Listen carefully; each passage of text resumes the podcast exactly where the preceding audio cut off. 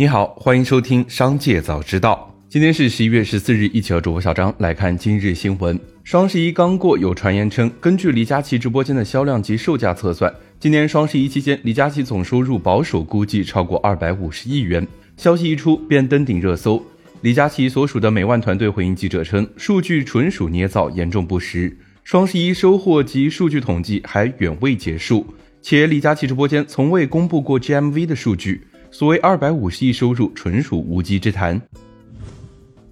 针对六百七十八亿上市公司原总经理之妻举报董事长一事，和盛硅业发布公告，对公司曾拟变更住所、水解油、公司董事长罗立国与原总经理方洪成股权纠纷、公司原总经理方洪成涉嫌非国家工作人员受贿罪、职务侵占罪一案，将开庭审理进行说明。紧接着，再让我们一起来关注企业动态。记者从多个独立信源处获悉，通过 SPAC 方式赴美 IPO 的路特斯计划在下个月完成并购交易，正式登陆纳斯达克，股票代码 LOT。对此消息，路特斯方面回应称，目前公司上市工作在按着预期方向进行推进。另有路特斯内部人员透露，目前公司在等相关监管机构的确认。抖音电商发布双十一数据，数据显示，今年双十一期间，抖音商城 GMV 同比增长了百分之一百一十九，消费人数同比增长了百分之一百一十一，直播间累计直播时长五千八百二十七万小时。但抖音并未公布 GMV 的具体数额。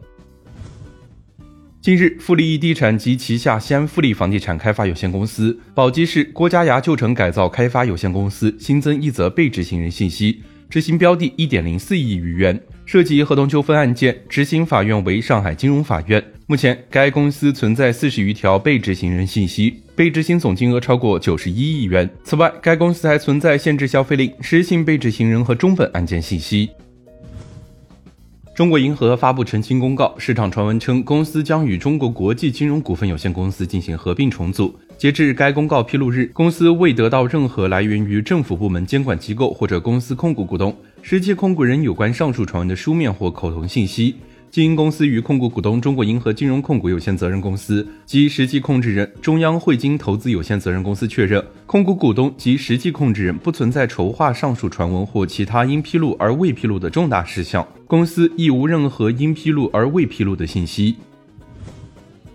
调查显示，从十月份的全球整体用户数量来看，亚马逊同比增长百分之四。而 Temu 和 Shein 加起来猛增至二点六倍。报告指出，Temu 和 Shein 等源自中国的电子商务平台的用户在美国急剧增加。十月份，这两款应用的用户总计增至约一点一亿人，一年内增至四倍，逼近最大平台美国亚马逊的九成。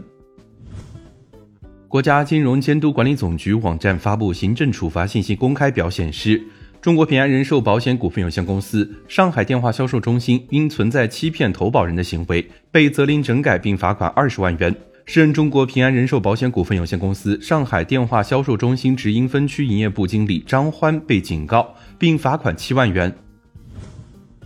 紧接着，再让我们一起来关注产业消息。据广东省潮州市广播电视台报道，新修订的《潮州市住房公积金缴存和提取管理办法》于十一月一日起正式实施，有效期五年。潮州以家庭为单位，夫妻双方都有缴存住房公积金的，贷款最高限额为六十万元；夫妻仅一方缴存住房公积金的，贷款最高限额为四十万元。贷款期限以主借款人达到法定退休年龄后增加五年偿还期为限，且最长不得超过三十年。从二零二四年起，河南中招体育考试总分值由目前的七十分提高至一百分。近日，河南多地公布了二零二四年中招体育考试项目，必考项目为男子一千米、女子八百米；抽考项目从素质类项目库中随机抽取两项；选考项目由考生根据个人特长从技能类项目库选取一项。值得注意的是，郑州市将心肺复苏实践操作游泳作为选考项目纳入中考体育考试。